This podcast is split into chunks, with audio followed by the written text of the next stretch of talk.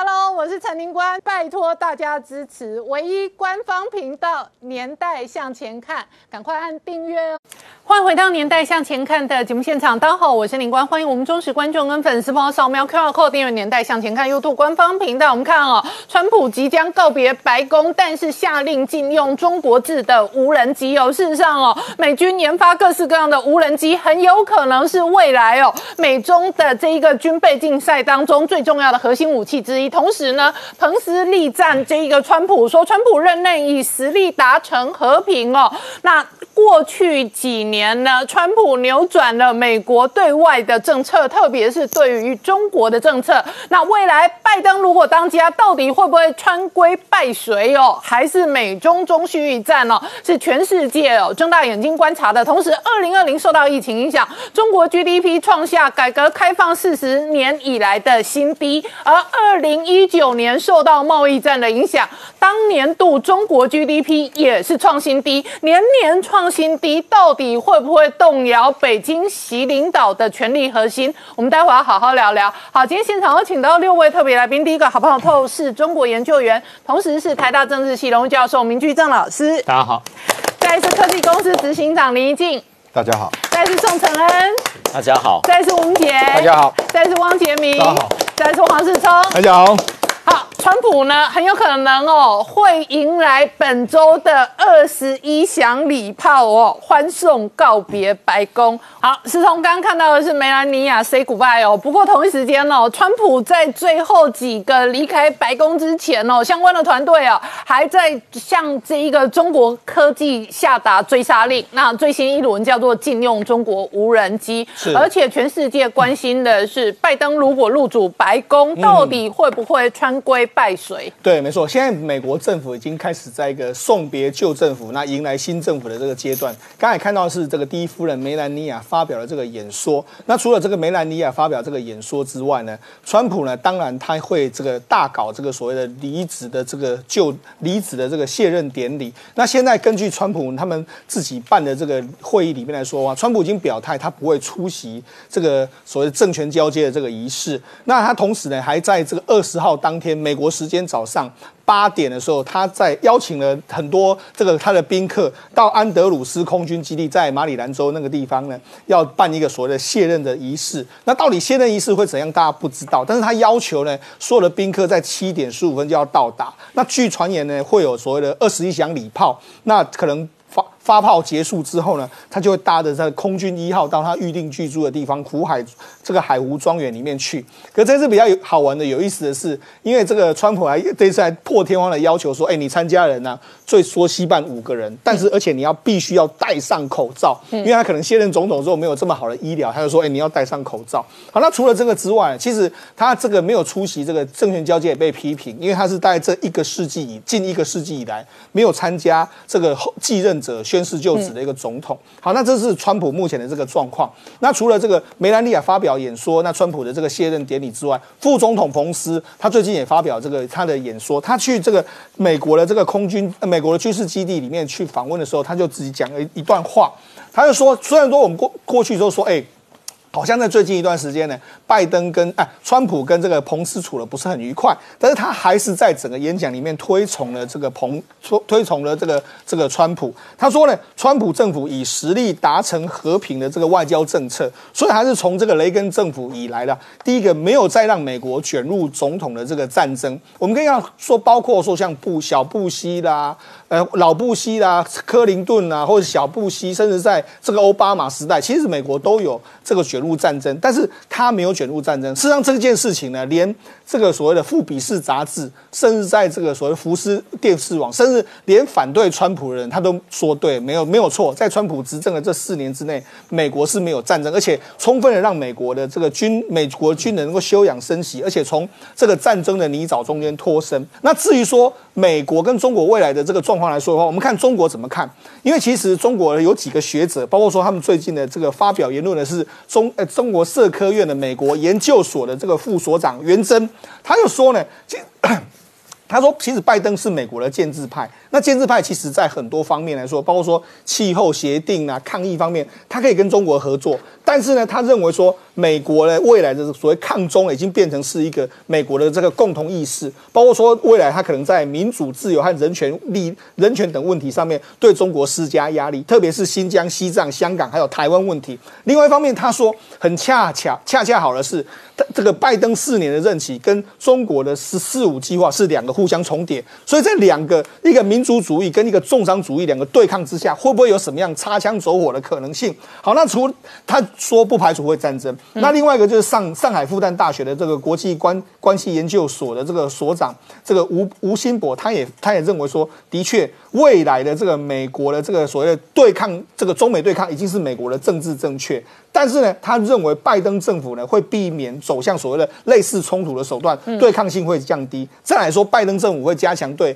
中国的这个沟通。哎，你可以看到中国内部的这个说法就有两个不一样的这个状况。那这也显示说，大家对于未来的不确定性因素其实还在观察之中。好，那承恩本周另外一个观察重点是华盛顿哦，现在高度戒备。是本周台北时间礼拜四呢就要进行这个呃总统的交接的就职典礼哈。然后有两万五千名的国民兵从全美的各州被调到华府去支援维安，因为担心有这个武装的这个示威活动。但是呢，内部也要做一些查核。那这个消息是陆军部长麦卡锡对媒体所透露的。因此呢，内部查核、内部威胁是说呢，这些士兵的安全资料是不是可靠？它是不是有被渗透？过去呢是针对这个伊斯兰国或是恐怖组织渗透的内部，那么这一次呢，不但是要查恐怖组织，还要查极右派或是白人至上团体。那么当然，那个陆军的部长是说，这个只是我们为了预防风险，并且要建立机制啊。但是他也说，我们的训练要提高。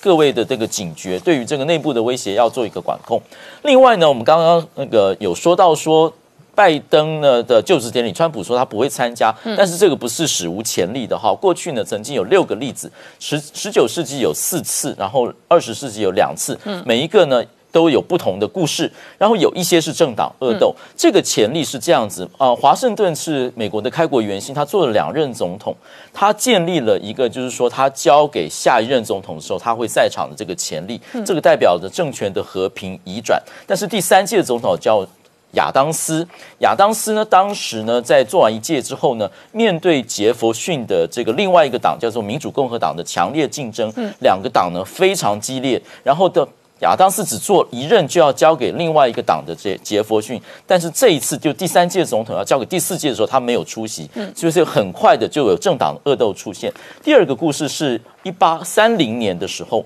亚当斯的儿子叫做昆西，他没有交给杰克逊他的后任，因为这两个人呢，其实在两次的总统竞争中间都大。大打出手，就是负面的竞选非常非常严重。嗯，那么第一次呢是亚当斯昆西亚当斯赢了，第二次是杰弗逊报了一箭之杰克逊报了一箭之仇，但是亚当斯呢就没有出席他的这个就职典礼。这是一八三零年第七届的情况。那么一八四三年的情况呢？范布伦的总统为什么没有出席？我们不清楚。但是二十世纪有两次，第一次是世界大战结束之后的威尔逊。嗯，威尔逊当时是因为在这个呃呃就职典礼之前中风，因为身体的因素没有办。办法参加最后一次就是尼克森，尼克森是因为他已经辞职了，他辞职之后就上了空军一号飞往加州，然后呢，当时呢，这个福特就在华府就任，因此呢，我们看到呢，要不就是政党竞争激烈，要不就政策不对盘啊。过去这个政党斗争也是斗得不可开交。如果看到历史纵深，其实川普的这个斗争呢，其实是这个美国长期以来的一个两党之间的一个正常竞争的一个关系。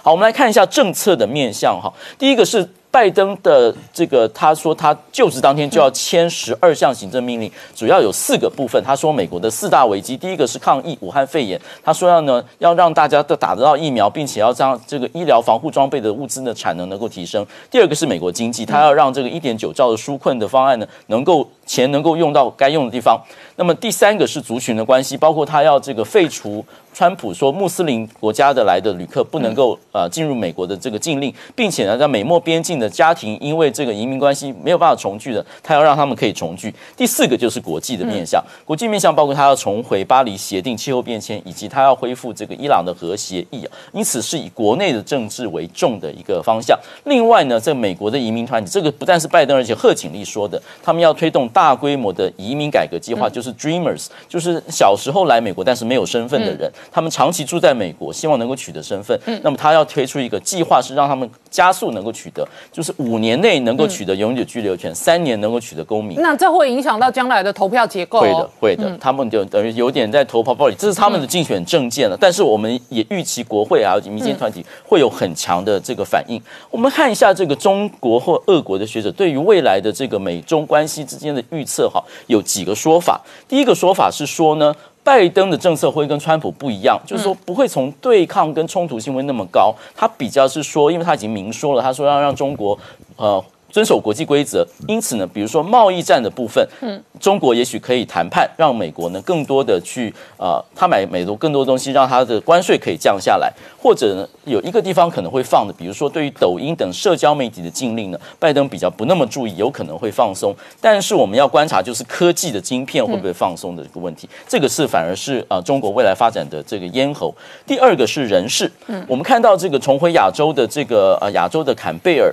这是是呃欧。奥巴马时代的这个国务次卿，还有他这个他的另外一个叫罗森伯格的，要做这个国家安全。啊，会议中间的中国事务高级专员呢，这个都是奥巴马时代，所以呢会回到奥巴马时代的比较接触的政策，会让呃中美有合作的空间，有对话的空间。另外呢，就是说中国自己内部有两种看法，虽然有对话空间，但是中国的学者也放出一个消息说，长久以来的话，美中的大架构对抗层次是已经构成了，不会改变。比如说在人权的部分，在香港议题上面，拜登有可能会长期更啊。更对于美中呃的关系是一个强硬的态度，嗯，所以因此我们看到几个因素，一个是内政的，一个是多边主义，另外一个是美中大架构，特别我们要关切的就是科技战会不会有松绑的情形。好，我们稍后回来。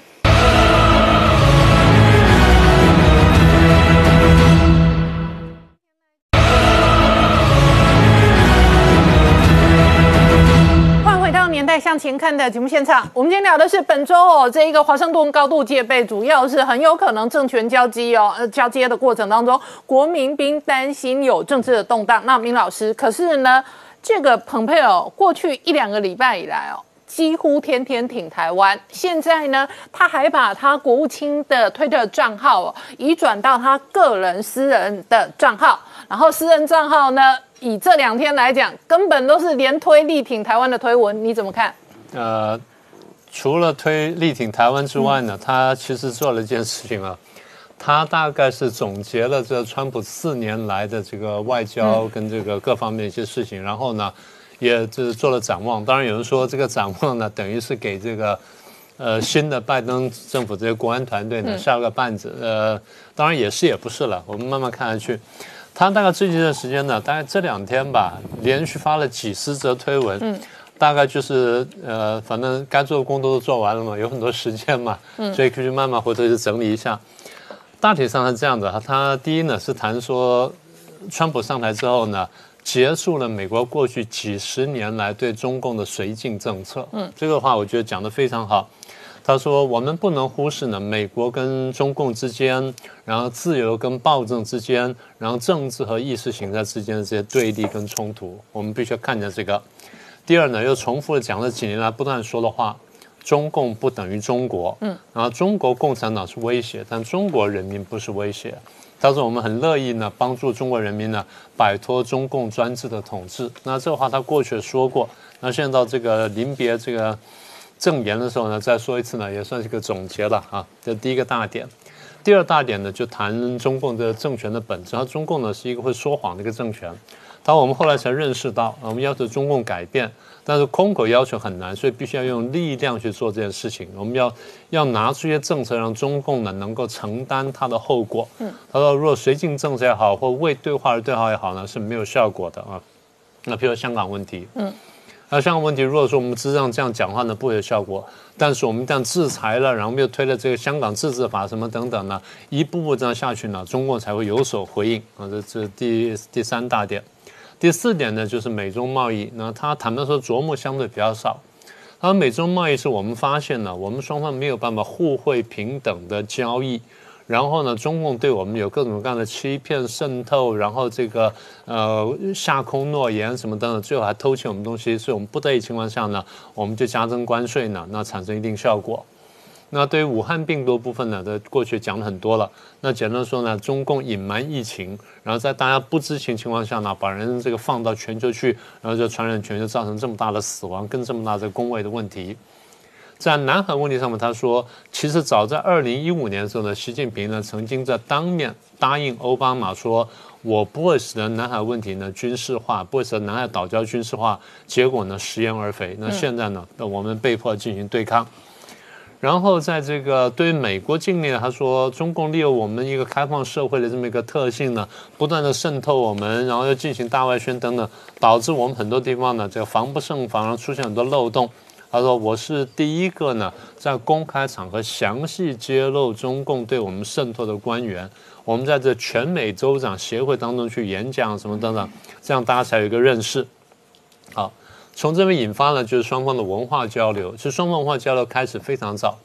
在一九七一年，这个基辛格秘密访问大陆，然后一九七二年双方签了《上海公报》之后呢，双方就开始正式文化交流。当时文化、体育、记者、新闻什么的都开始交流。那么美国也花很多功夫，希望说影响中国大陆，改变中国大陆，但成效甚微。反过来说呢，中共利用美国开放社会的性质，打进美国社会人去，然后呢，这个使得美国里面左派猖獗，甚至我们看到说，是众议员还是参议员呢，在他这个接受访问的时候，被墙墙壁上呢挂是毛泽东的肖像。那这种事情，你会在中国看到说哪一个官员受采访的时候后面是川普的像吗？嗯，这是完全不可想象的事情。所以后来发现说，中共利用这种开放社会的特质呢，进来渗透，进来破坏呢。孔子学院就很好例子，他说，原来呢最多时候孔子学院一百多个，那现在降到到六十多个了。那希望说将来继续努力。他同时提醒说，那个美国的各大学也好，智库也好，接受外国捐款，尤其是来自有中国背景公司捐款呢，特别小心。那背后是不是有其他的政治目的？那么也对于申请美国签证这些人呢，他详细审查，看从中国来的是不是跟军方有关系，什么等等。好，那再来就是媒体的部分。他说，连习近平总书记自己本人都承认，中共的这媒体记者呢不是独立记者，他们是他们其实是官方宣传人员。说，所以如果他们自己都承认他是官方宣传人员的话，那我们就更应该认识到说他们是官方宣传人员。我这样讲出来，蓬佩奥说，就是提醒美国人说，当你跟他们接触到接触的时候呢，你要知道他们是在进行文宣工作，而不是在进行采访工作。那我们特别要注意这问题。那么面对中共这么多年的渗透跟破坏，他说，川普呢是真正拿出了有力的政策跟有力的作为呢，遏制了中共的渗透。比如说，把中国一些公司呢，我们讲过几十个公司啊，摆在实体名单上面啊，随时观察。然后有对于这个侵犯人权的这些中共官员和香港官员呢，美国进行了马格尼斯基法案的制裁，然后窃取美国这商业的或者科技机密这些人呢，那现在美国能够找到呢，想办法定罪，然后把他起诉，那包括美国人在内。好，那最后呢，对于中国的少数民族的宗教自由什么等等呢，那彭友说我们是非常支持的。我们一再提醒我们的这个美国朋友，他说美国人民，他说。中国共产党是马列主义政党，他们的价值观跟生活方式跟我们完全不一样。我们很珍惜我们的自由，尤其我们珍惜我们的宗教自由。大家可能就是没有太注意这件事情。过去我简单提过，我说，其实呢，在美国社会立国精神当中呢，很重要一部分是宗教自由。当时很多很多小派呢，从欧洲跑过来，那么也就是寻求这么个新大陆呢，让他免于大的这个旧的这个大的宗教派系的迫害，这样的小众的才能繁荣昌盛。他说，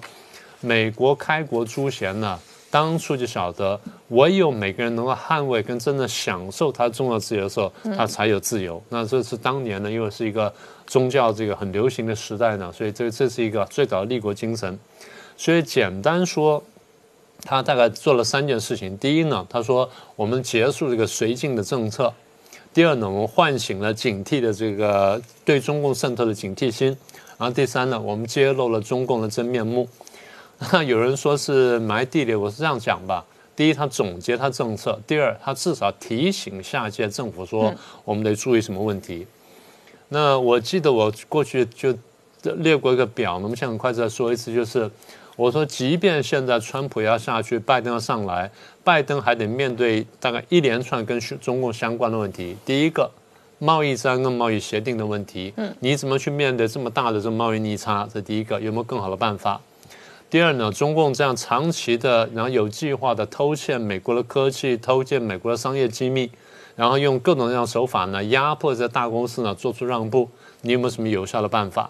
第三呢，中共大外宣渗透跟分裂美国社会。第四呢，中共军事化南海岛礁。第五呢，中共用“一带一路”呢全球推广这个债务外交，压迫这些国家呢，从外交上面呢屈从他，然后去背个美国，或者说打击台湾。那你有没有什么有效的办法？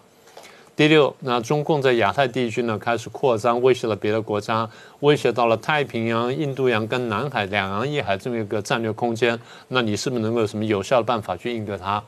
然后第七。中共渗透国际社会，然后进入到人权啦、航空啦、跟警察的、跟各种各样的机构里面，一方面把持了资讯，二方面呢这个把持权力，三方面呢拿来背个西方各国，然后甚至改变了游戏规则。那你拜登是不是能够有更有效的办法？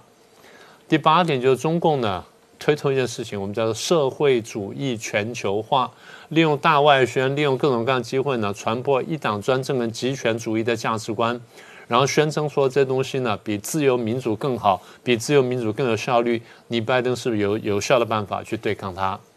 然后武汉肺炎到现在为止呢，都还重创美国的经济跟人口，你有没有办法有效对抗它？然后能够追责跟索赔？然后香港问题、人权问题这问题呢，川普都提出来了，你是不是能够有效？那做总结一件事情就是。今天不管怎么说，不管现在各方面学者怎么看，中共看起来要打倒美国、全球争霸，这已经是一个昭然若揭的事实。你拜登呢，到底是怎么看待中共这个对手还是敌人？好，我们稍后回来。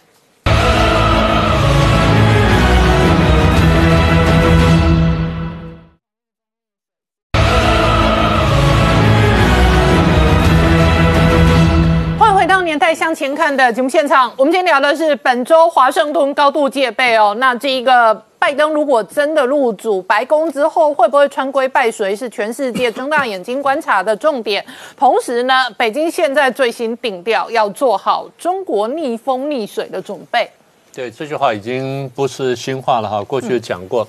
但我们这次比较惊讶，就是新华社呢，把这个习近平前几个月呢讲话呢，又再重新发了一次，然后呢特别标举说这逆风逆水，呃，但是我没有看到说，虽然他们说逆风逆水，但是呢，这个中共似乎从美国的这个政权转移转移当中呢，看到了契机。现在拜登不是快要上来吗？结果新华社发了一个消息，非常有趣。呃，美国星巴克的创办人、名誉主席呢，苏兹呢说，最近写信给这个习近平。嗯，呃，事情是这样的啊，这个苏兹呢，他大概写了封写了本新书，啊，叫做《从零开始》啊，星巴克的什么什么的之类的，然后就寄了本书给习近平，然后习近平就回回了信了，所以有人就说他们两个变成笔友啊，啊，开始互相通信。然后说，星巴克呢，对于习近平能够领导中国，然后迈入小康社会啊，非常佩服什么等等。然后，然后又表达了对中国人跟中国文化的敬意什么等等。那习近平就回信了。比较有趣是，第一呢，习近平会回这种信。嗯。第二，现在官方媒体呢把这个事情发布出来。嗯。虽然信的全文我们没有看到，但它里面引述了一段话，他说。习近平讲说，中国正在开启全面建设社会主义现代化国家的新进程。嗯，那这个呢，将要为包括星巴克在内的美国企业以及世界各国企业在中国的发展提供更广阔的空间。啊，下句话很关键了，希望星巴克为推动中美经贸合作和两国关系发展做出积极努力。那么这个当然大家都已经很敏感的解读到说哦，在放讯号。对，在我们国际关系研究当中，我们把这个把这个叫做什么呢？叫静默外交。嗯，也就是我不跟你直接对话，我发出一些讯号出来。那通常是一种比较友善的讯号，我希望你能解读到。嗯，那为什么不直接跟你讲呢？第一，我直接跟你讲呢，怕你不理我，我丢脸。嗯。第二呢，我现在不希望大家都看见我要做的事，所以我发出一些很隐晦的讯号。像过去毛泽东呢，请过斯诺呢，上过天安门，然后这个释放了一些被抓的美国人，那美国呢就是就释放一些其他善意，所以双方你来我往，简单说，用他们原话叫做眉来眼去。嗯。双方眉来眼去那段时间，确认对方的意图，我没有解读错误的时候呢，再开始派密使。嗯。所以现在大概是这样子。所以习近平呢，看到拜登要上来了。那可能有些管道呢在接触，但是还没有很大的把握，所以我放一些讯号出来，放一点正面讯号出来，看看你拜登会不会正面回应。好，那所以刚刚就讲到说，如果这个拜登接招的话呢，我刚刚讲的那十二个问题呢，还得还得面对。但是我们现在看到，到目前为止，不管大家觉得说美中关系如何发展，但是川普对对中国的政策走到这一步的时候呢，对拜登是有极大好处的。一句话说完，它极大程度了扩大了拜登将来对中共谈判的空间。嗯，啊，问题是拜登是不是会接下来？所以其实你刚刚说川规败随，或者说难免一战，我觉得现在都还在未定之天，也就是。如果拜登不能有效的面对我刚刚提的十二个问题当中几个重大问题的话呢，双方冲突呢应该势所难免。好，那我请教一下杰明哦，这个中国国家统计当局哦，昨天正式公告了二零二零的 GDP 创下了改革开放四十年以来新低之后呢，整个中国内部哦，现在二零二一年要拼的内部经济之一就包含了电动车相关的产业。是的，电动车在未来这几年当中，恐怕是中国重中之重的一个产业，哦所以大量的补贴，新的车子不断出现。不过就在当下，就是中国在发展自己电动车的时候呢，新华社罕见出现一个讯息，他说呢，这个特斯拉的 Model Y 哦，已经正式要这个出产，但是他没有讲数量。那我们知道 Model Y 是这个特斯拉最凶猛的中型的 USV 哦，这个只要是有开过这修理车都知道那款车相当惊人，双马达全轮驱动，而且全智能的一家一部。部车子哦，所以这个事情当然就被大家注意到。可是事实上，就在这个消息出来的时候呢，哎，CNBC 啊也公布了一个讯息哦，他说，哎呀，特斯拉真的不得了，去年呢，它达成了第一阶段目标，它在中国呢，总共卖了四十九万五千九千五百五十辆的这个电动车啊，好，就是 Model 三呐，而且呢，事实上啊，它也揭露特斯拉的目标不是这五十万车辆，呃，太小看了。事实上呢，特斯拉想在中国打造的是年产能。两千万辆的汽车哦，那我们知道，当这个在二零一九年的时候，中国这个在上海出款的这个 Model 三完之后呢，就完成了一个命一个使命，什么使命呢？就特斯拉股价呢直接飙了七倍，一直到现在还是往上走高哦。这是让大家觉得在二零二零最大的盛世，就是特斯拉股票狂涨哦。那我们说，哎，特斯拉股票狂涨这件事情，是我们都是事后诸葛亮嘛？可是事实上恐怕不是哦，因为有一个人叫做 Catherine Wood。Hello，我是陈宁官，拜托大家支持唯一官方频道《年代向前看》，赶快按订阅哦。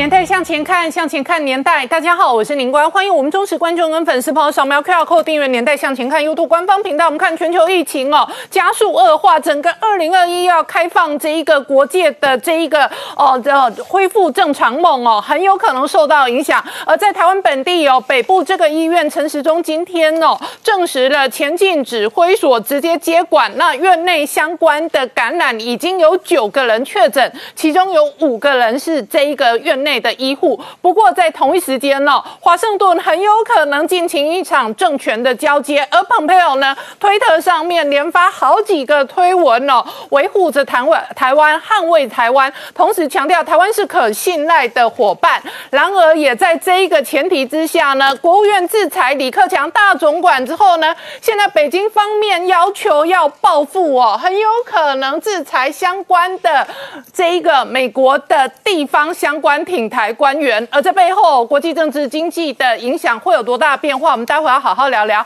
好，今天现场有请到六位特别来宾，第一个好朋友是洪子仁，星光医院副院长，大家好；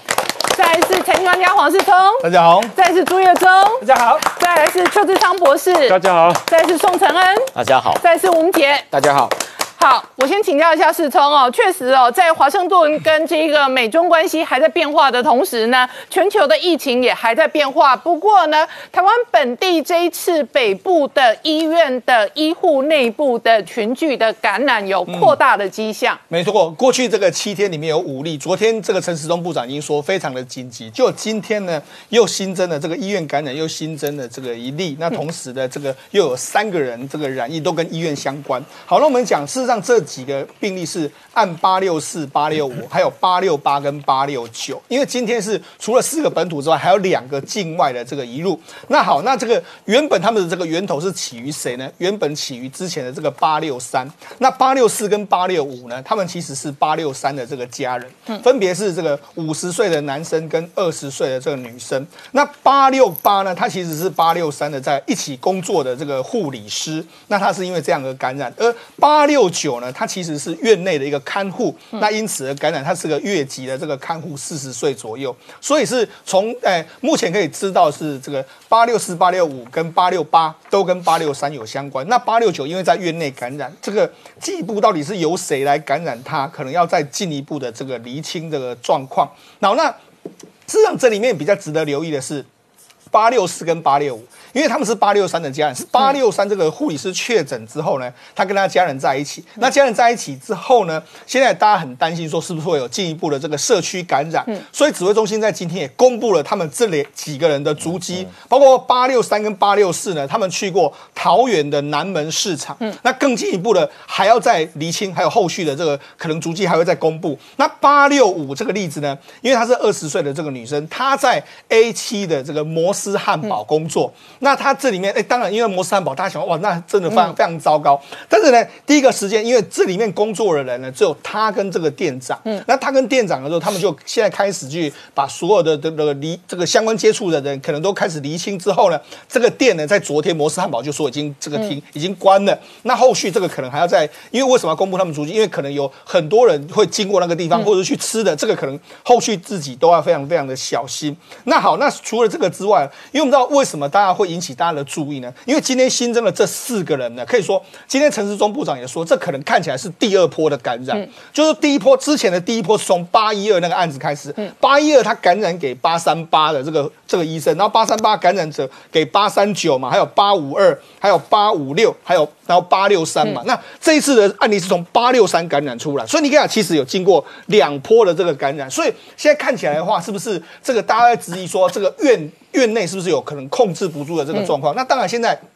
我们已经成立相关的前进指挥所，由王必胜这个他已经去那个地方担任这个前进指挥所的这个指挥官。那外界也有一个这个联络人员跟这个相当的相关的这个接触。那当然，现在大家关心的是接下来的处置状况，包括说。接下来的大型活动，因为即将开始要过年了嘛，对不对？那现在的这个这个，包括说这个今年的灯会等等，现在桃园这个台南市市长这个黄伟哲是说他主张强烈主张不办。嗯，那目前陈市中的建议也是说建议最好不要办。嗯，好，那这是可能接下来的行接下来的一些活动。另外一个就是下午的时候，我们桃我们的国军已经出动了相关的化学兵到医院去进行这个消毒的这个状况。嗯，好，那为什么我们要严防这个医院的感染？因为因为现在日本的这个就有。嗯，日本呢发生最严重就是院内感染，是在崎玉县的户田市里面有一个医院，它里面有三百一十三个人感染，而且目前已经有三十一个人死亡，所以这个我们当然都不希望重蹈这样的状况。另外一个包括说像目前的这个香港，嗯。或者目前的中国大陆，包括说吉林啊，或者说像黑龙江啊，甚至北京，目前的疫情都在往上攀升。所以看起来的话，第二波的疫情呢，台湾如果这个陈陈陈时中指挥长在指挥官昨昨天就说到，到一月二十八日之前是观察点，如果没办法这个有效的控制的话，可能这个后果就是难以想象的一个状况。好，我请教一下洪副院长，你自己本身也管理医院，你怎么观察今天的院内感染的确诊案例扩大增加？是是。我想今天大家听到部长两点的这个记者会，应该心情好像又稍微会沉重一点点，然后因为毕竟今天一次就增加了四例的这样的一个呃确诊的本土的一个个案，然后可是我想我跟大家如果说明一下，或许大家就可以比较了了了解这个来龙去脉哈。第一个我还是要先讲的是说，我们在这一年来一直讲说防疫铁三角，防疫铁三角，今天显然是在我们的。这个医院作为防疫第一关的这个地方，出现了一个吼，就是说出现了一个缝隙。然后，那我们都知道，医院本身在防疫中，我一直强调，医院就是防疫的第第一手。就是说，医院要避免病毒进到医院来之后，两件事：第一个，避免院内感染；第二个，避免病毒进到医院，医院再回到社区，再回到社区。好，那如果我们看今天，显然是这个地方出了一个状况，但是呢？左边这边我们有讲一个全公民素质，就是说虽然现在目前的医院显然是这个院内群聚，这个已经很清楚的一个状况发生了，但是如果我们在公民素质这一块能够提高警觉，加强我们自己本身的一个防疫的作为，譬如说，呃呃，这一个这半个月来有在桃园地区。活动的我们这些民众哦，如果你的口罩有戴好，有勤洗手等等，那这样子的话，就可以相对我们就可以来避免因为这个破口而又引发到社区的这个部分。好，那所以说呢，我们目前看呢这几个案例呢，就是可以看得到从这个八三八一直延伸到八三九八五二五六六三。好，然后到第三波八六三又传给他的家人，以及就是八六八的同事。这里面其实说真的，我们现在比较要担心，或者是比较要注意的是什么呢？是注意到说，如果是感染源明确的，其实我们都不用过度担心。我常讲，最需要担心的是什么？未知。好，未知是才才是最需要令人担心，就不明跟未知才是最需要担心。那目前看起来的整个状况，起码都在已知的范围内。譬如说，我们可以看得到这个医护人员的关联图都是很清楚的。那但是呢，现在呢，比较要令人担心的是什么？就是说八六三的这个这个护理人员，他给八六四跟八六五，那八六四跟八六五，他在这一段时间的一个足迹，好以及。然后就是说，之前的这个八五二，他有到诊所，有一到外面去，他在自主监管管理，他有到外面，就说这些人的足迹跟这些人的状况，是不是会引发在社区里面有人因为这样而被确诊？我想这个就是刚才我们所提到部长讲，到月底之前，我们必要观察的一个重点。我意思是说，如果我们现在每天都还有本土的病例产生，但是这些病例都是发生在这样的每一波可以。看看得到关联图的这个呃，就是传染来源的一个情况下，就很明确的传染来源的情况之下，那我觉得我们就可以比较能够放心，就是说接受指挥中心这样一个指挥，然后呢去做好目前整个医院的一个呃院内感染的一个，就是说现在把怎么样去把这个呃有缺失的地方，我们赶快把它补起来，避免它的疫情的进一步的一个扩大。但是呢，这次里面当然也有几个状况，我也利用这个机会跟大家讲的是说。大家有没有注意到这个八六八这个案例？哦，事实上，八六八这个案例哦，大家知道它是踩到第几次今天才被确诊吗？它是一月十二号踩一次阴性，十五号又踩一次，嗯，三天后还是阴性。哦，十七号又踩一次，嗯，还是阴性，但是这次十八号它已经出现症状了，OK，出现症状，所以这次一踩呢就有看到病毒，就把它确诊了哈。所以这里面呢，就是说，我觉得也要给我们观众一点。就是说一个科普小常识啊，就是说我常讲的，就是说我们在这个所谓潜伏期里面呢，就是说从你被感染到发病，对，哦，这个叫做潜伏期。我想这个全国民众都很清楚。嗯，可是我要跟大家表达的是说，在你症状出现之前，这个感染的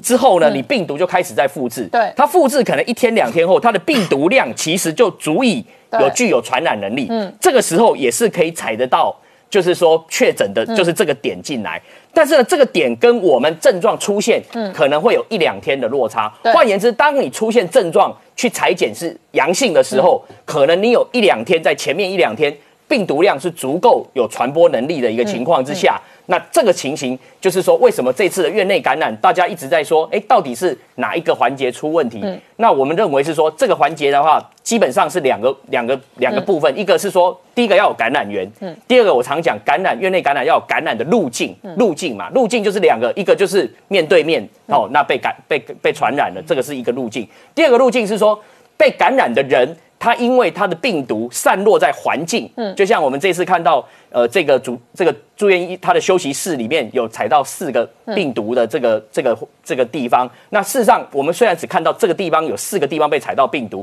是不是其他的环境的点也有被污染的一个情况？所以这个就是疫调人员要再去进一步了解，因为环境一旦被污染，就有可能护理人员，譬如说在键盘呐，或者我们 station 的这些边边角角的地方，如果有被污染到，可是呢，你没有去做清消，你摸了以后。那你再去摸你的眼口鼻，即使你有戴口罩，你摸的时候还是有可能会被因为这样而被感染的。所以这就是我们在讲说，在院内感染的这个情况里面，第一个是感染源为何，第二个就是要去看它的感染的路径。路径里面有人跟人接触，也有非接触式的。非接触式就环境。嗯，所以为什么现在指挥中心进驻以后，他第一个要先清空这些主被确诊个案的他的这些病室，要先把它做一个清空。为什么清空以后，我们才可以做全。病室的一个消毒，确保这些病室的环境是 OK，没有病毒的一个呃散播的可能性的时候，我们才能够再安排。就是干净的，没有被确诊的病人去入住这样一个情况。好，那洪富你怎么观察？现在事实上才一月中下，是。那事实上距离台湾下一轮的高峰农历年的春节，一方面有这个哦内部的运输跟这个返家过年的一个人潮跟群聚，另外一个部分哦可能会有比较大量的海外，不管是台商或者是其他华人哦回来过年。是。那有没有可能到了二三月还？还有另外一轮疫情的高峰，我想是这样子哦，就是我们讲这个疫情要爆发，一定要先有病毒的来源。好，那病毒的来源，我觉得我们中央疫情指挥中心做的很棒的一点，就是说所有境外来的。哦，这些入境的人，我们现在都已经要求一人一室的居家检疫，嗯，或去检疫集中所去做集中的检疫。其实这个某种程度是对我们的一个最大的安全的保障，就是说我先把这些人用十四天的居家检疫跟隔离，先去观察你有没有发病的状况。嗯，所以基本上来讲，只要把这个动作十四加七的这个动作做确实。基本上我们的活动就不会有哦一些意外的状况发生。所以今天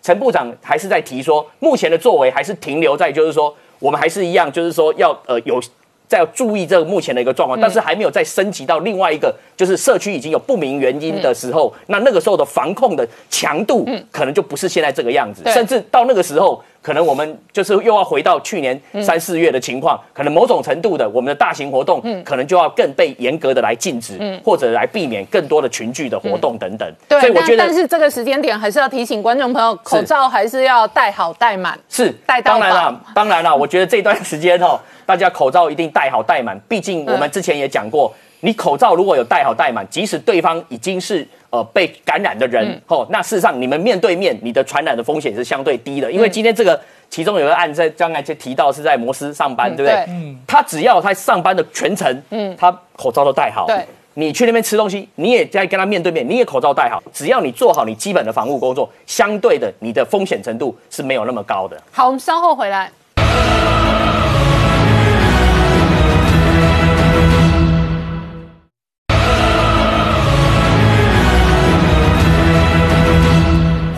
年代向前看的节目现场，我们今天聊的是全球的疫情还在加速、加大、恶化当中，包含台湾本地的北部医院今天的这一个感染人数都有增加的现象。然而，事实上呢，在美国内部呢，现在高度戒备的是华盛顿，因为哦，白宫的交接哦，确实哦，布下了超过三万名的国民兵。然而，也同一时间哦，蓬佩奥可能会交出国务院的这一个职权。然而，他在最后几个。在位的日子仍然天天力挺台湾，那这很大的核心跟川普的执政权力核心定调，中共是最大敌人有关。长安刚刚看到的是美国的情报总监最新再度定调，中共是美国最大的威胁。是这个是啊，庞佩欧一一项的这个做法，他正在做一个华丽的下台跟华丽的转身哈，他他会挺台湾，当然是因为他整个的外交政策呢，认为台湾跟中国是不一样的。这个实体，而且台湾是印太战略中间一个非常可信赖的伙伴，而且是一个关键的要素。那我们来看一下，其实呢，华府现在在这个政权交接之际呢，有一个外交的大辩论哈。庞佩欧不但是这个在挺台，在他其他的外交政策也是这个出击连连哈。他的大晋级包括认定伊朗是跟这个支持恐怖分子的有关，把古巴重新放到这个名单，还有也门的一个武装的部队也被认定为这样子。另外就是挺台。的所谓的庞佩欧三件了，就是说呢，他认为台湾不是中国的一部分，并且台湾不是自由中国，并且呢，还有取消跟美台的交流的限制。但是他的敌人不断在批评他说，这是叫末日的疯狂。有一个来源就是中国的外交部，他都是谩骂型的，说呢，庞佩欧散布的不是遗产，是遗毒，是散布的政治病毒，是麦卡锡主义的复辟，是这个呃造成美国的损害。另外呢，还有一些大外宣呢。我说大外宣绝对没有冤枉他们，因为他们拿了中国的钱，包括外交杂志，包括《纽约时报》。都是在说庞佩欧呢，可能跟建制派的想法都不一样，或者说呢，他其实做出一系列的，其实都在损害美国或者在卡拜登。那么还有一位在批评他的就是提勒森哦，就是他接受访问的时候有说到，说川普呢本人对于外交一点概念都没有，那么他周围都是小人，意思呢，美国媒体就拿这个大做文章说提勒森对川普说实话就被就被这个霸住了，但是庞佩欧呢是个小人，就是。挺着川普，然后呢，去壮大自己的声量。我们来一一看到这些检视哈。第一个是说，庞佩欧的政策是反制的，跟建制派想法都不一样，没概念、没想法。这个部分呢，真的是冤枉。我们。节目中间一再说到共和党多少的政策文件，包括这个中国工作小组四百项的立法建议，有两百项已经做了。它是整个是非常有想法、非常经过知中派的分析，而且认清中国本质的一个有政策、有想法的政策文件，所以绝对不是没有想法。第二个是说损害目前美国的利益哈，这个部分呢就是彭斯的回应。彭斯呢去了这个纽约的一个壮堡，这个壮堡是有高度象征意义的，因为那边的驻扎的部队有五百多次，就是去。有五百多个架次去支援伊拉克，还有支援这个阿富汗的这个驻军，所以他在那边说呢，我们川普政府的是以实力达成和平。举证例例来说，比如说历届来说，没有一个总统对于军国防的军备的这个支出是像川普政府这么的高的，并且他们把美军带回了这个美国。撤兵，从中东、从这个伊拉克都、阿富汗都撤兵了，并且呢，让北约负担更多的军费，包括这增加了一千三百亿美元的预算，然后有四个阿拉伯国家跟以色列呃达成建交，降低中东的和平，在北韩上面也有这个跟今日、跟跟金小胖的会面哈，所以整全部呢是以实力来达成和平，绝对不是削弱美国。第三个呢是说呢，呃，庞佩欧都是做单边主义，这是庞佩欧自己的回应。他的推文说呢，从来不是单边主义。他说呢，请你不要相信所谓建制派专家的话。他说呢，我们在做单边主义，其实没有，我们在做的是一个全球抗中的同盟，这个是的确的。比如说五眼同盟的建立，还有这个四方会谈，都是他在建跨这个一个跨领域的一个抗中的联盟的建立。然后呢，我们现在最后来看一下对台湾的部分。对台湾的部分就是突破。第一件事是说，他说的非常明显，说台湾不是中国的一部分。过去美国在三公报中间都说，我认知中国的立场是台湾是中国一部分，我知道了，但是我对这个没有立场，我对这个不挑战。庞佩欧第一次去年十一月十二号第一次说明说，美国的立场是台湾不是中国的一部分，因此呢，台湾是台湾，中国是中国，然后支持台湾有意义的参与国际，并且要取消这个国务院对台的交往限制。因此呢，一月九号就做了这个全部的过去自我的限制，全部都取消了，而且呢，把这个对台的这个主动权拿回来。因此，美国政府非常清楚的，不但是挺台湾有意义参与联合国的活动，并且要挺。台湾完整的参与联合国，这些就是庞佩欧跟川普的政府的政绩。那么拜登会不会？拜登目前说法是说他会继续保持抗中的姿态，并且他会继续挺台湾，会依照台湾人民的意愿跟最佳利益来做一个政策的选择。那我们就拭目以待。好，那明杰这个敏感的时间点，一方面美军哦也是高度戒备，另外一方面哦台湾国军也是高度戒备。对，呃，其实美中台三方对于这一个台海情势都是高度戒备哦。那不过我们看到，就是这个中国对台的持续性的骚扰还是在进行哈。那昨天我们谈到说，它出现双机编队，但国防部后来证实说，事实上是有昨天一次是三架的一个运八啊各型的机，这个机种在这个入侵台湾的西南空域。那这个时间点，其实哈，这个中国还是不忘，不管是外宣或内宣哈，针对这个用运八的各型机来骚扰台湾，他绝口不提。但是对内来讲，他透过这样的一个举动，在这个强化他的一个。反美哈，或者是民族主义的升温哦。那特别是央视播放了两段的一个影片哈，中间透露了一些跟运八近期的一些训练有关的讯息啊。那中间有一段，他们还反而反过来哈，他不谈说他在骚扰台湾，他反而去强调说运八在过去飞训过程中被外机哈入侵。那在呃播放了一段这个驱离外机的影片哈。不过这段影片。看了之后，其实相当有有意思哈，连大陆很多的这个网友都在质疑内部的一些这个做法是不是哈真这个符合真实的状况，特别是哈呃中间有一段它是东部战区哈，那那这个中间应该是运八的反潜机播了一段影片哈，就是说他在他的一个训练的过程中遭遇到不明的外机，那问题是影片中这个外机飞行飞的速度非常快的，因为我们去看影片。其实也看不清那是什么机种哦，非常有可能，既然它定位成外机，就不是美国的军机。如果是在东海防空识别区的话，那当然是日本自卫队的军机哦。那只是说过程中，他特别强调说，他们非常的一个捍卫他们的一个呃这个训练的空域，所以对这一个所谓这个入侵的这个外机进行所谓的广播。那广播的过程中，其实我念一段哈。这是的确是他们制式的内容，他会讲说：“我是中国航空兵，正在进行例行训练，你的行为妨碍我飞行安全，请立即停止，否则后果自负。”哦，这一句其实我们听过非常多，的确是他的标准程序哈。但是这个连大陆网友都质疑。今天你不是讲说这是外机吗？就是说，如果这是美国的军机，你用中文讲这一段，人家根本听不懂。哦，你在驱离军机，你应该用英文吧？哦，你如果对日本的自卫队，你用日文吧？你用中文谁听得懂？而且是特别是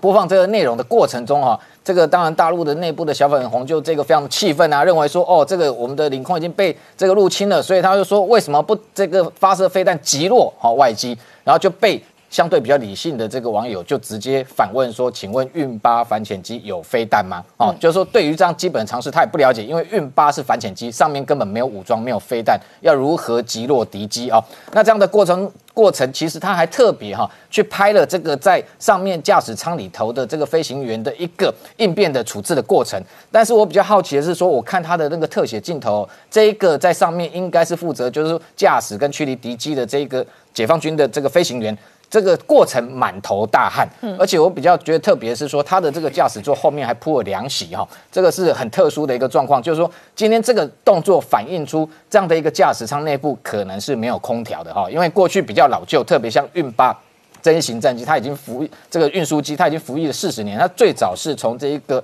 等于说跟过去跟苏联采购这个 N 幺两型，然后再来三造，再三载再来国造，那。这个后来因为透过高新工程，当改部改变内部的一些航电也好，或者是它改装成像这个有这个尾部有磁性探测仪的这种运八反潜机，或者是它的这个远干机，或者是电侦机，各种形态不同的一个这个载台，但是回过头来它的一个根本。它的性能其实还是属于上一代的运输机，所以它另外一段其实拍了也是美美的这一个对内大内宣的影片。那在这一个等于对外首度曝光说它运八飞行员的这一个整个训练的过程，那一开始画面似乎非常的壮观，用的这个运八也学美军哈，用这种大象漫步哈，这非常多的数量在停机坪上面这样子一个展展示。但是它在这一个透露它的训练过程中，也让我们看到说运八这种运输机其实。一列为台湾，其实大概是民众最讨厌的这个中共军机的机种之一哦。它的一个操作其实风险非常高，也非常的困难哦。因为他们在中间过程中，他们自己的飞行员都这个自己承认说，这样的一个运输机哦，对他们驾驶过程来讲，他们戏称叫做空中健身房，也就是开了一次之后，你完全就好像在做健身运动，非常的这个劳累，而且需要耗费大量的体力，因为它是采用这种传统的机械式的操作。只能用人力来控制，没有任何其他的一个助力。那它的机身又非常的庞大。所以等于说，它只能用这种拉杆的方式，哈，用使用你的这个蛮力去操作。那因为这样的一个操作不是这个新一代的运输机或者各型的飞机的一个操作模式，对它来讲就消耗非常大的体力。所以他们自己承认说，一趟飞行下来，有的飞行员下来之后，整个腿都发软。哦，所以你就会知道说，他虽虽然每天来骚扰台湾，其实对他们内部也是一个消耗战。他想消耗台湾，对他们飞行员是更大的消耗。那另外一方面，当然台湾的部分，事实上我们这个川普政府。任内哦，先前已经多次谈到，就是说对台出售很多哦，具有这样的一个长射程、精准的一个核主性的一个飞弹跟武器。那最近台湾的国防部的智库，这个叫国防院，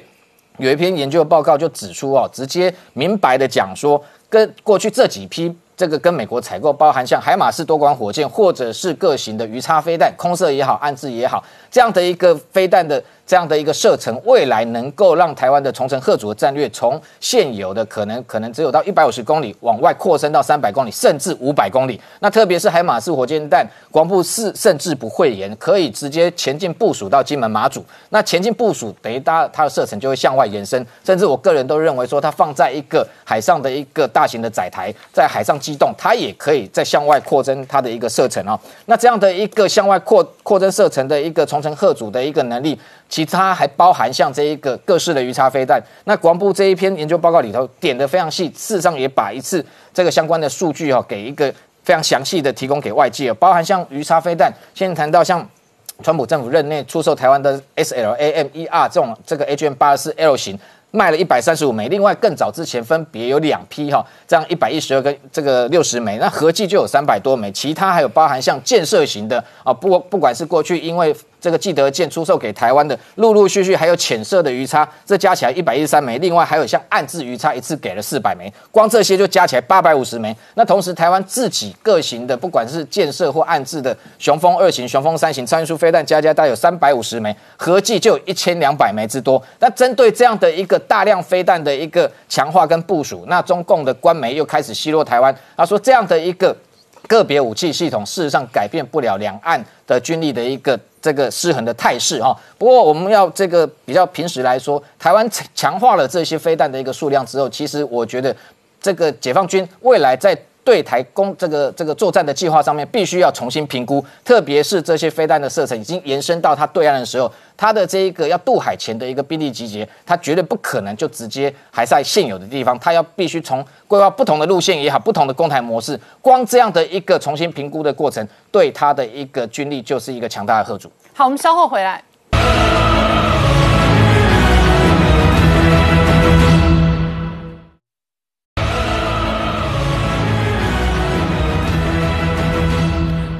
年代向前看的节目现场，我们今天聊的是本周哦，白宫政权的交接到底会不会带来新一轮的国际政治跟军事的变数？全世界都睁大眼睛看。不过美国内部也有一种声音认为哦，台积电很有可能捍卫台湾护国神山哦，那帮助台湾度过这一波政治的动荡。呃，确实哦，我们发现最近呢，天天都有台积电的新闻。可是我说的是国际上哦，台湾有不稀奇哦，可是国际上真的天天都有台积电的新闻啊。好，我们就先从今天的股市先看起。今天大盘哇气势如虹，盘中一度大涨三百一十六点，尾盘稍微有拉下来一点，但是中场还是涨了两百六十五点哦。虽然没有创新高，可是今天外资又再度了买超了六十六亿哦。哎，这样子买的结果，当然台积电绝对是重点哦。所以今天台积电盘中再创历史新高价，来到六百三十二块钱哦。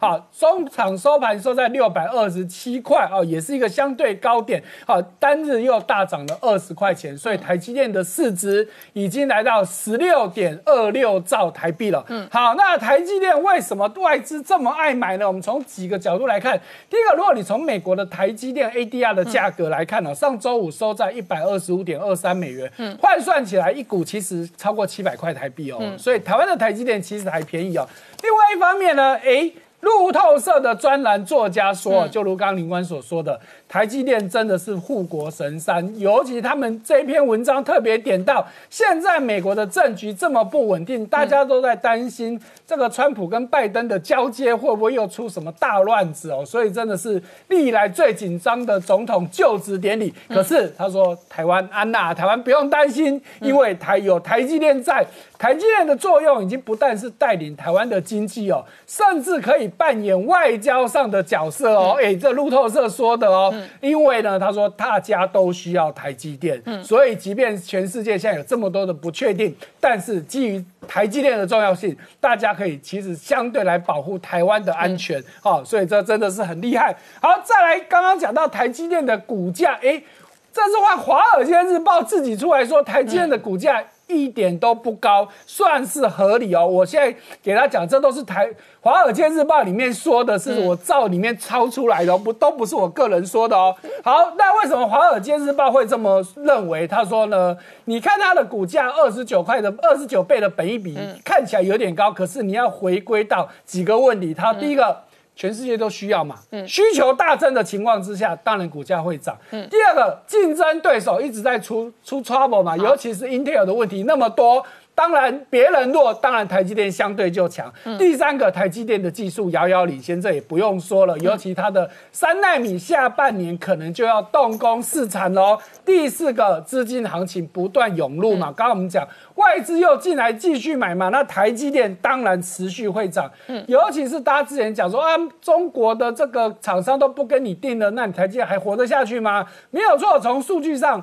台积电去年中国的这个订单只占它的营收的六趴，在前一年二零一九年高达二十二趴，可是少了这么多，但是谁补上来了？苹果补上来了。我们自己的联发科也补上来了，哇！所以我们看到联发科很厉害哦。我们看到这是全世界非常知名的专门做市调的这个顾能，看呢他们所做的最新的统计，联发科是全世界前十大半导体供应商排名第八，而且一口气排名前进了五名哦。好，而且去年全年营收来到超过一百一十亿美金，更重要的是前十大当中。联发科的成长率是最高的，它去年成长了三十八点三趴，所以对应到联发科的股价哦，真的也是强强棍。好，今天呢盘中大又再大涨了三十五块钱之多，收盘收在八百七十九块啊，是还没有创历史新高，它的之前的新高是八百九十九块。好，但是未来还是有很大的机会。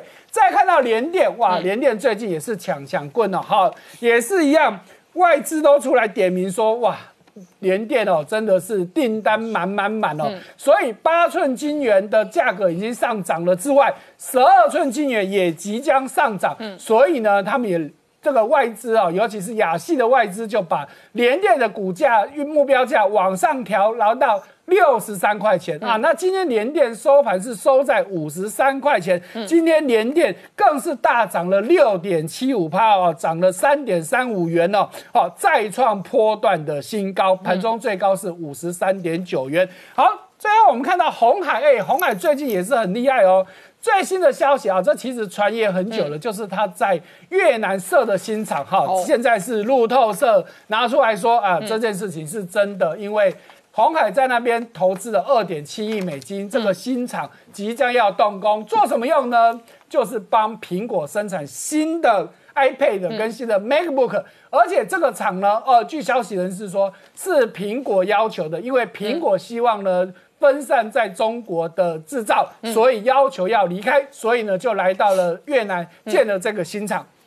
所以我们看到最近红海的股价啊，今天也又再涨了一块钱，盘中最高来到一百一十六点五元了哈。那前高是一百一十九啊，也是相对的高点。最后呢，我们刚刚讲到，我们台湾的竞啊，台积电的竞争对手三星最近出了一个大问题，因为他们的副会长李在镕，因为之前的这个贿赂前总统。那朴槿惠的案子呢？这现在是确确定的要被判刑两年半，嗯，而且就在法庭宣判之后。立刻关进监牢，连让你回家准备都没有，所以股价重挫。对，所以在昨天变成台积电连电力多啊。是，当然这所以昨天三星的股价就收盘是大跌了三点四一八，盘中是跌更多哈，所以真的把人的失败的洗烂的成功了。哎，真的，那月这个请教一下世聪哦，除了刚刚月中哦整理的半导体的这一个呃狂潮哦，确实今年台湾的大爆发哦引起全世界的关注。那另外一个很大的核心产业是电动车，嗯，特别是台湾，事实上在特斯拉跟电动车的供应链当中，确实也有相当多转型成功的故事。没错，事实上，事实上，特斯拉目前的市值能够冲到八千多亿美金，那当然后面意味的就是未来长线这个电动车的一个商机。那台湾呢，在早期都是以做手机啦或者 NBPC 为主，那这几年其实慢慢转型，你可以看到很多公司呢，它在这个电动车里面就开花结果。嗯，那我们现在讲这个二三五亿的这个顺。德，那顺德其实它以前是做，它有以前有两种产品，一种产品叫做这个这个订书针，它的它的这个 SDI 手牌的这个订书机，另外一个就是我们小时候的文具的那个对对，它以前是做文具，那另外一个方面来说的话是做导线架。那在过去一段时间里面，这两个东西大概占它营收了一半一半，但是在这个第二代的陈为德接班之后，他就说，哎，因为这个手，毕竟这个文具商品是供给比较有限，他想说，哎，那我们导线架要好好来做。那导线架是什么东西？导线架其实就是 IC 跟 PCB 中间的这个这个连接叫做导线架。那他们过去一开始做这个导线架的时候，都是做 NBPC 为主，但是后来他觉得说这个导线架市场竞争太过激烈，所以他在这个约莫十五年前决定要跨入跨入汽车领域这一块。那汽车领域这一块其实跟一般的产品有什么不一样呢？用到汽车呢是安全性的东西，哎，你不可能说那个东西，哎，结果哎。NBPC 坏了你不会死，对，但是车坏了你会死，对，所以一般来说的话，这个车用零组件你要打入这个这个供应链的时候要非常长的时间。他就说，我一开始要打入这个英菲林的这个时间里面，光是英菲林的订单，我等了好几年了。为什么？他第一个他要先打样，打样给他知道之后，他们英菲林要拿去测试，测试你测试不可能说只有测试一下子，因为车用你要确保至少三五年不会坏，虽然认证其实是相当长的。但是它的好处是什么？你一旦认证通过之后，它的订单就会源源不绝，因为你毕竟要通过认证是很难的，所以他就开始从这个这个英菲林开始，慢慢陆陆续续的从英飞凌啊，或者说这个这个所谓恩智浦啦，后来打入的这个特斯拉。那因为它现在呢很多这个他们相关的这个导线架，他就说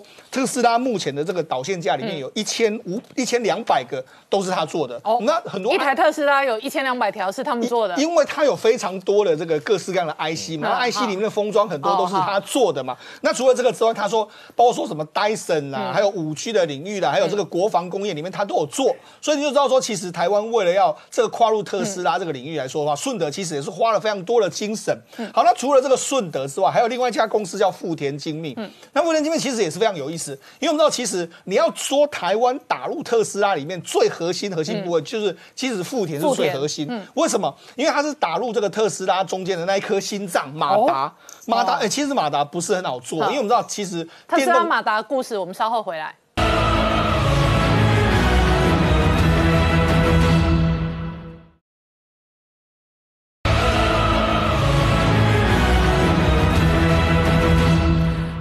年代向前看的节目现场，我们今天聊的是美国。事实上，这一个礼拜哦，这个华盛顿现在高度戒备哦。那到底这一轮的政治变化跟动荡，会不会影响到西太平洋跟台海的军事风云哦？全世界都睁大眼睛看。但是路透社的追踪评论报道认为，台积电可以帮助台湾度过政治动荡。那很大的原因是台湾的关键零组件跟半导体的供应链在全球有独一无二的角色。那刚刚世聪讲到说特斯拉的供应链，台湾有相当多的隐形冠军。那讲了这个顺德的故事。那另外哦，富田的故事是直接供应马达。没错，它其实在台中的这个乡下这个地方。那呃，他为什么一开始可以跨入这个这个特斯拉的马达？因为其实其实伊隆马斯克最早的特斯拉工厂是曾经在台湾的林口。那当时呢他的这个这个伊隆马斯克的想法是，我底盘去买这个莲花跑车的这个底盘，但是我总是要。这个电池我可以自己做，但是这个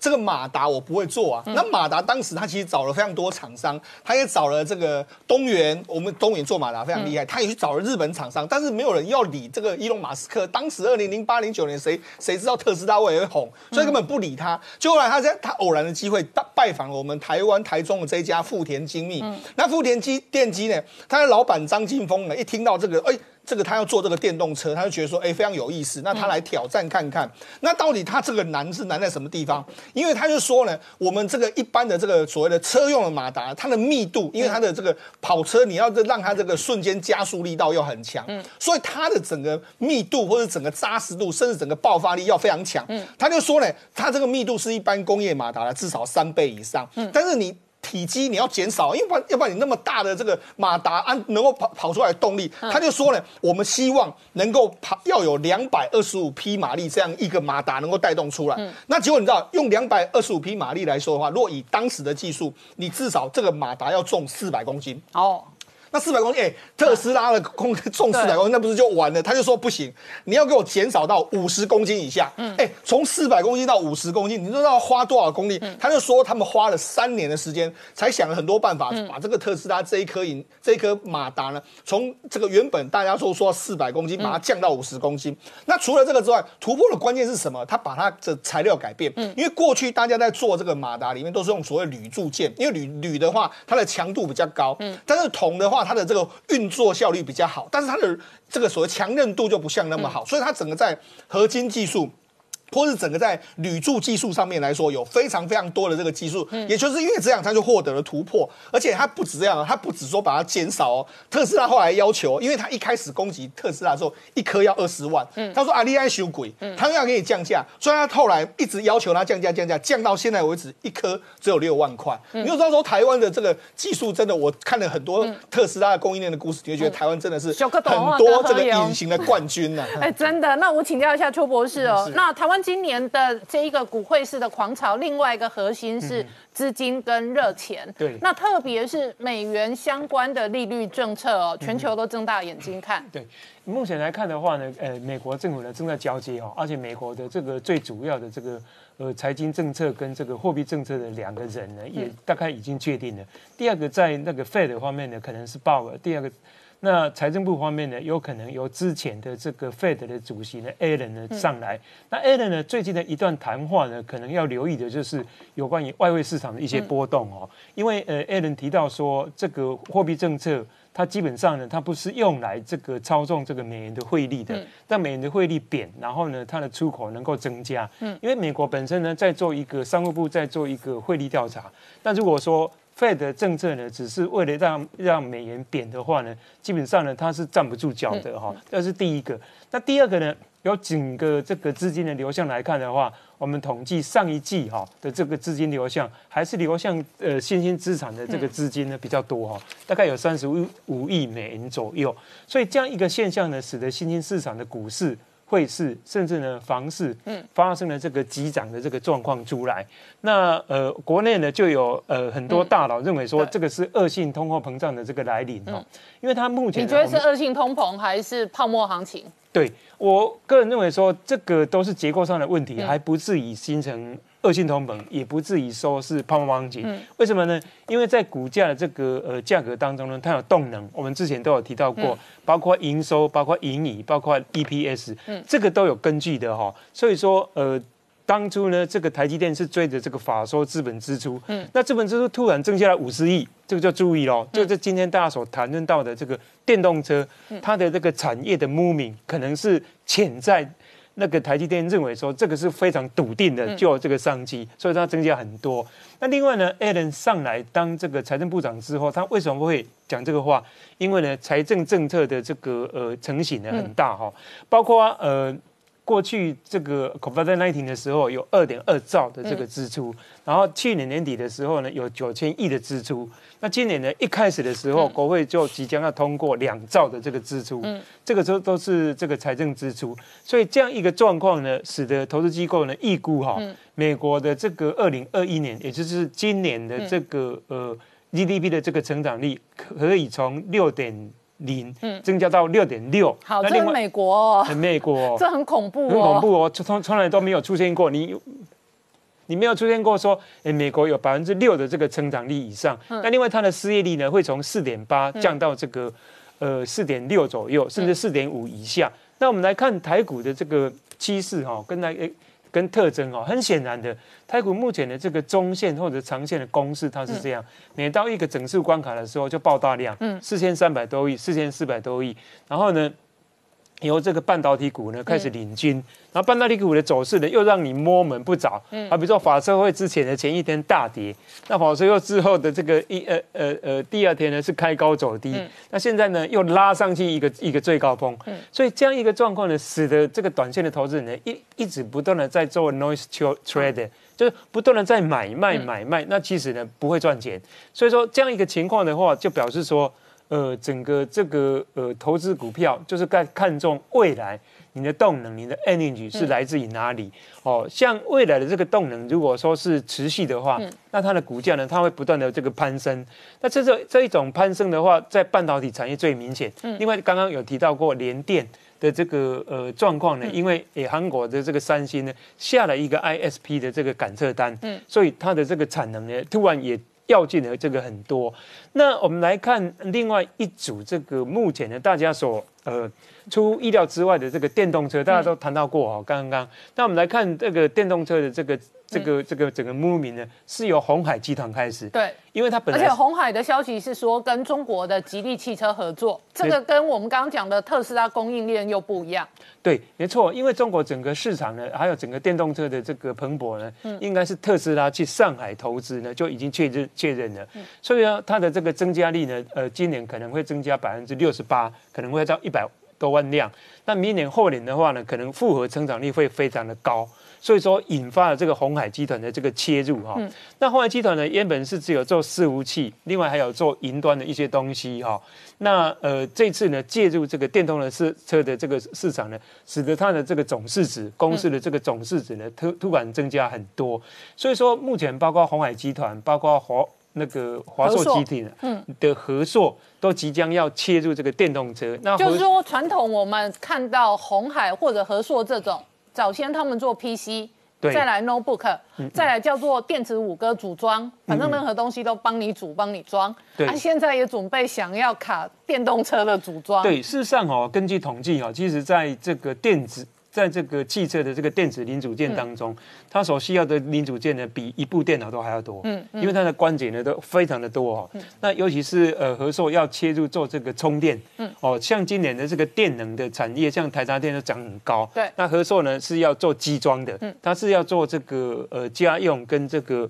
呃另外一个特殊用的这个机装。但是呢，最超级的这个机装呢，这个 Mas Mask 呢都还没有讲出来，可能呢搞不好是由他自己呢要去做这个很特殊的机装，希望说电动车的这个速度跟这个呃耐用的这个程度呢，能够超乎大家预期之外哈。所以说，目前整个结构跟整个产业的行情来看的话，电动车的发展是出乎意料，包括欧盟啊，包括呃很多传统性的这个汽车呢，都要切入电动车的这个市场。好，我们稍后回来。